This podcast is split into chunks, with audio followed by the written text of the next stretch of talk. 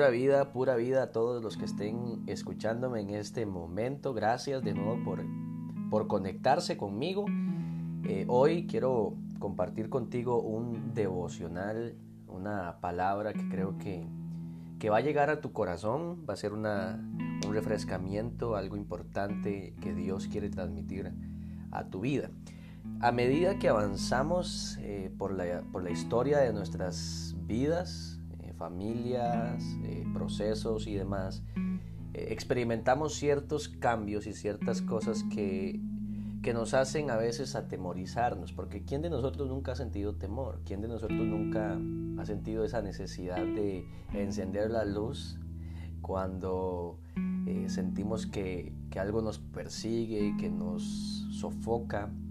Y más en un siglo como el que vivimos hoy, hoy por hoy, siglo XXI está rodeado, lleno de, de situaciones y de circunstancias que pueden provocar esto en nuestro corazón. Y creo que es ahí donde Dios trata de consolar, Dios trata a través de su Espíritu Santo de, de tomar control de nuestras vidas para que no caigamos en la desesperación. Recuerdo que una de las cosas que pequeño me sucedían era que eh, uno y tal vez te ha pasado y hasta en películas eh, lo logran impregnar, eh, es respecto al temor que sentimos, ese, esa área de lo desconocido que nos atemoriza y que logra en muchas ocasiones robarnos la paz. ¿Quién de, de nosotros en algún momento de nuestras vidas no, no tuvo una buena noche o no pudo lograr conciliar el sueño? Eh, porque pensaba que algo lo estaba persiguiendo, que había una sombra, que había algo debajo de la cama. Y básicamente así se llama este podcast. Eh, monstruos bajo la cama. ¿Por qué?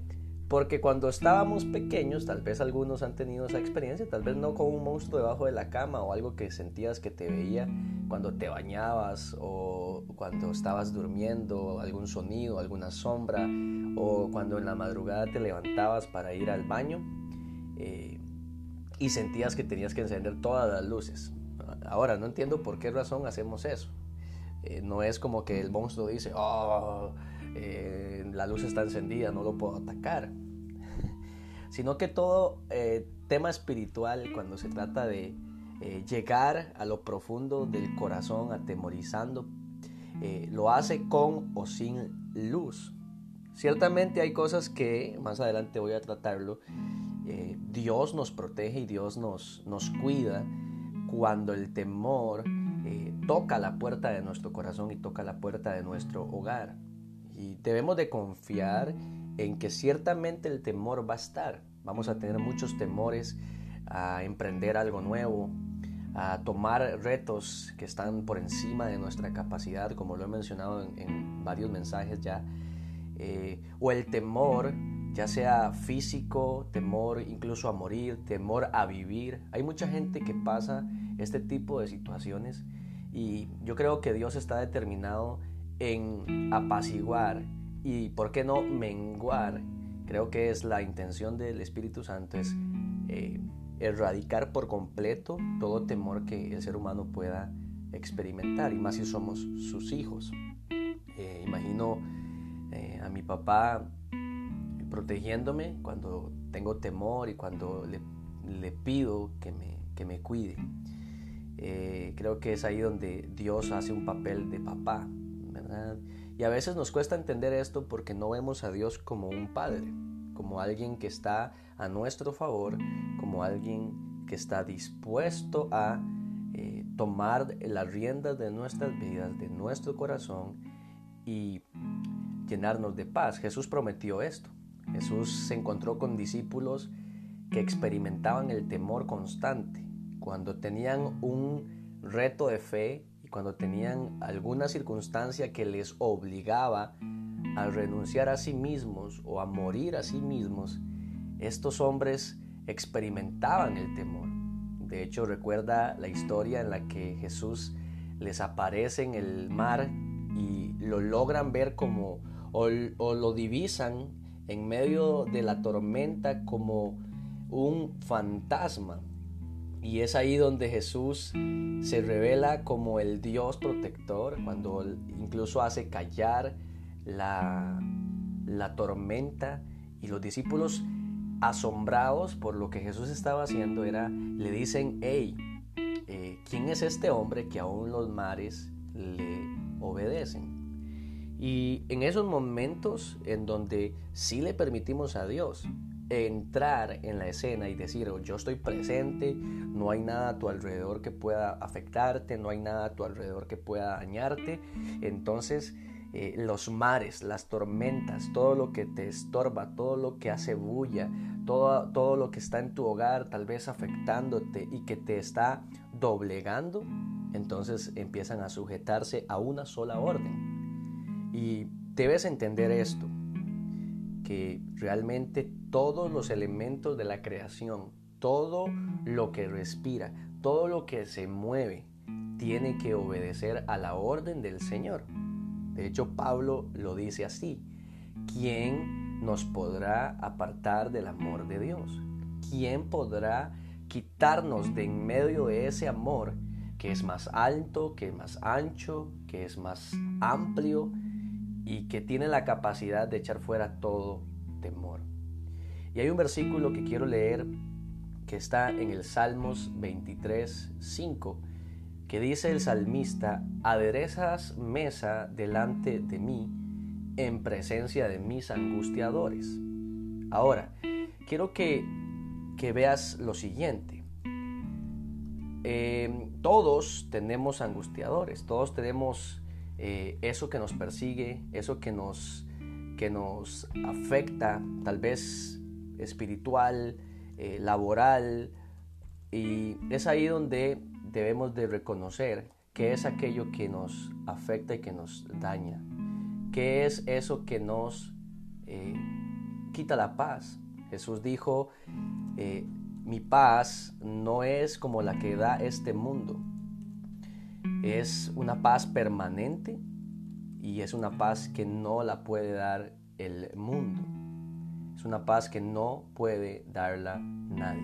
La definición de un angustiador alude al que angustia, intranquiliza, alguien que preocupa, algo que logra generar ansias en nuestro interior, algo que desconsuela o entristece, es algo que amarga o consterna y te hace sufrir y te mortifica, o es alguien que o algo que causa congoja o un desmayo. Vean lo increíble de esto, cuántas veces tratamos la depresión, tratamos eh, la angustia como algo eh, que puede pasar y es algo pasajero y demás, pero realmente es un angustiador. Es algo que logra eh, cambiar toda mi perspectiva. Y la palabra me está diciendo que el salmista logra entender que Dios prepara una mesa.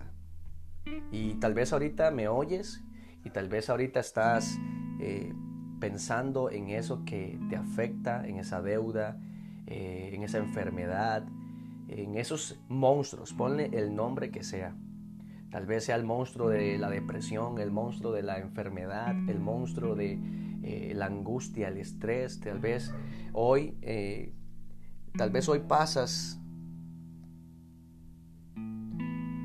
con este tema de la pandemia. Tal vez has perdido tu trabajo, incluso estás enfermo o te diagnosticaron eh, positivo en este tema del COVID-19, no sé, ponle el nombre. Ahí están, están presentes. Y el salmista y el escritor David dice, la pones delante de mí y aún vas a servir la mesa en presencia de mis angustiadores. Em, es increíble. Y dice, unges mi cabeza con aceite y mi copa está rebosando. Es algo que no va a menguar, es algo que no va a acabar, es algo que no va a extinguirse, sino que está rebosando. Y la palabra rebosar tiene que ver con algo que desborda. Imagina un vaso lleno de agua y que sigue y sigue siendo eh, llenado de agua y que nunca se acaba. Es una fuente que nunca se va a acabar puedo, puedo imaginarme todas las veces en las que he tenido temores y he confiado en el Señor y Él ha estado ahí en la mesa sirviéndome la comida, en una conversación romántica, en una conversación y tal vez estás ahí sentado y, logras ver a los perseguidores, logras ver a los angustiadores, pero Jesús te dice, hey, no, no, no, dame un momento. Caleb, estás comiendo conmigo. No te desorientes, no te desenfoques de lo que realmente está pasando en este momento. Y creo que ese es el problema que a veces tenemos, que no disfrutamos el momento, que no disfrutamos estar con Él, que tenemos tantas tareas, tantas cosas e intentamos eh, vencer a los monstruos que nos eh, atemorizan, que nos, que nos desorientan, que nos hacen eh, caminar en tristeza o en amargura. Y estamos ahí a la mesa, pero poniendo la atención a la tormenta, poniendo la atención al angustiador, a alguien que genera presión sobre mí. Cuando en la mesa está el que tiene la capacidad de cambiar tu perspectiva. Yo siempre he entendido esto. Yo estoy a una oración de cambiar mi vida. Estoy a una oración de cambiar mi panorama. Como seres humanos logramos ver a veces muy, muy reducidamente el panorama. Vemos solo lo que entendemos y oramos basados en lo que entendemos. Hablamos y aún a veces predicamos con lo que entendemos cuando realmente la fe en Jesús va más allá de eso. Él guardará en completa paz aquel cuyo pensamiento en ti persevera. Es un pensamiento perseverante. Estás en la mesa y sigues pensando en Él, sigues hablando de Él, sigues eh, disfrutándolo a Él. Por eso la palabra dice, deleítate a sí mismo en Jehová y Él concederá las peticiones de tu corazón. Tiene que ver con deleite, tiene que ver con que yo disfrute, no, pongo la mirada en lo que está pasando alrededor, sino que el placer y el ánimo y todos mis sentidos están enfocados en Él, están enfocados en su presencia. Quizá hoy me oyes y dices, yo tengo problemas de ánimo, eh, e incluso he pensado en quitarme la vida. Hoy se atienden casos de gente que eh, quiere atentar contra su vida porque creen que ya no tienen un objetivo, porque creen que ya no tienen una meta. Pero esa no es la verdad. Esa no es la verdad del Evangelio y tenemos que predicarlo y tenemos que hablarlo. La iglesia debe de hablar esto. Y tú que me oyes, si hoy estás pasando un momento complicado, si hoy estás pasando un momento de frustración, de pesar, hoy es la oportunidad para que dejes que Jesús unja tu cabeza con aceite. Según eh, este capítulo, cuando el pastor que dice Jehová es mi pastor y nada me faltará, y cuando él lleva a las ovejas como pastor a un lugar de descanso, a un lugar de bienestar, a un lugar de tranquilidad, todo está bien, hay pastos verdes para descansar, y él dice, renuevas mis fuerzas, y me guías por sendas correctas, y así da honra a su nombre. Porque cuando yo pase por el valle más oscuro, no temeré, porque tú estás a mi lado. Wow. Es decir, yo estoy confiado, estoy tranquilo. Puede haber tormentas, pueden haber terremotos, pueden haber circunstancias a mi alrededor que gritan, que llaman mi atención, que dicen, eh, tienes que volverte a nosotros el estrés del trabajo, el estrés del ministerio, tantas tareas te llaman, te dicen, ven, ven, ese es el lado oscuro. Pero tú puedes decir, no temeré, porque tú estás a mi lado. Tu vara y tu callado me protegen y me confortan. Y entonces me preparas un banquete en presencia de mis enemigos. Me honras ungiendo mi cabeza con aceite y mi copa se desborda de bendiciones. Los monstruos de tu vida no logran levantarse en todo su esplendor y nivel cuando disfrutas la presencia de Dios y cuando agradeces las bendiciones de Dios. Porque hoy las angustias y el estrés, la ansiedad, están enfocados en lo que crees no tener. Pero si tienes muchas bendiciones, tienes vida, tienes salud, tenés a tus familiares. Y si aún los has perdido, tenés la oportunidad de llegar al cielo eh, y llegar a otros a través de ese mensaje de esperanza en que tenés la vida para lucharla, para esforzarte y para aún ensanchar tu eh, corazón y acercarte a Dios. Dice, ciertamente tu bondad y tu amor inagotable me seguirán todos los días de mi vida. Hoy puedes ver atrás, puedes ver todo lo que has experimentado y vas a entender y vas a lograr reflexionar y concluir de que el amor de Dios, su bondad inagotable, te han seguido, han estado allí, te han dado gracia en tu trabajo, te han dado gracia en el ministerio, con la gente, con tus discípulos, con tus jefes, con tus padres, con tus hijos. Y ha, estado allí, ha estado la gracia inagotable, porque el perfecto amor de Dios echa fuera todo temor, cubre multitud de pecados. Y si hay algo que puedes entender hoy en este mensaje es que el amor de Dios está ahí en la mesa, está siendo servido, podés disfrutarlo, podés caminar en eso, podés vivirlo de manera correcta. Eres su hijo, eres su hija. Y entonces Él dice, en la casa de Jehová, del Señor, viviré por siempre. No tenés que huir del hogar, de la casa de Dios. Dios quiere que vivas allí y que puedas estar tranquilo de que el ángel de Jehová acampa alrededor de aquellos que le temen. Quizás hace mucho tiempo no te sientes amado por Dios o protegido, no sé. Tal vez has estado desviado o has estado preocupado por muchas cosas, pero yo tengo un mensaje para ti en este momento y es que vas a disfrutar estar en la casa de Dios todos los días de tu vida, deleitándote, mirando su hermosura y diciendo, Señor, no importa, día a día, un paso a la vez, vas a poder triunfar, vas a poder vivir esa vida en abundancia que Jesús ha prometido. Así que hoy saca el tiempo para pensar en esto, para meditar, para dejar que Él entre en tu vida como ese primer momento en el que te encontró, cuando estabas desesperado, cuando estabas angustiado, al punto de querer la muerte.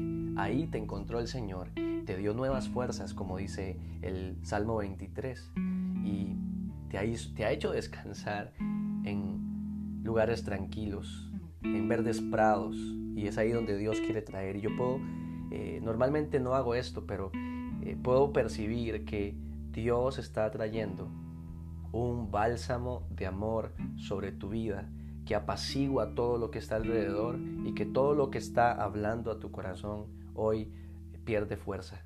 Y Dios renueva tus fuerzas como las del búfalo para que puedas seguir el proceso y para que puedas terminarlo. Así que ánimo, sigue adelante y no dejes que tus enemigos y que tus monstruos interiores y aún los externos quiten y roben lo que no puede ser robado realmente, porque es más grande el que está en ti que el que está en el mundo.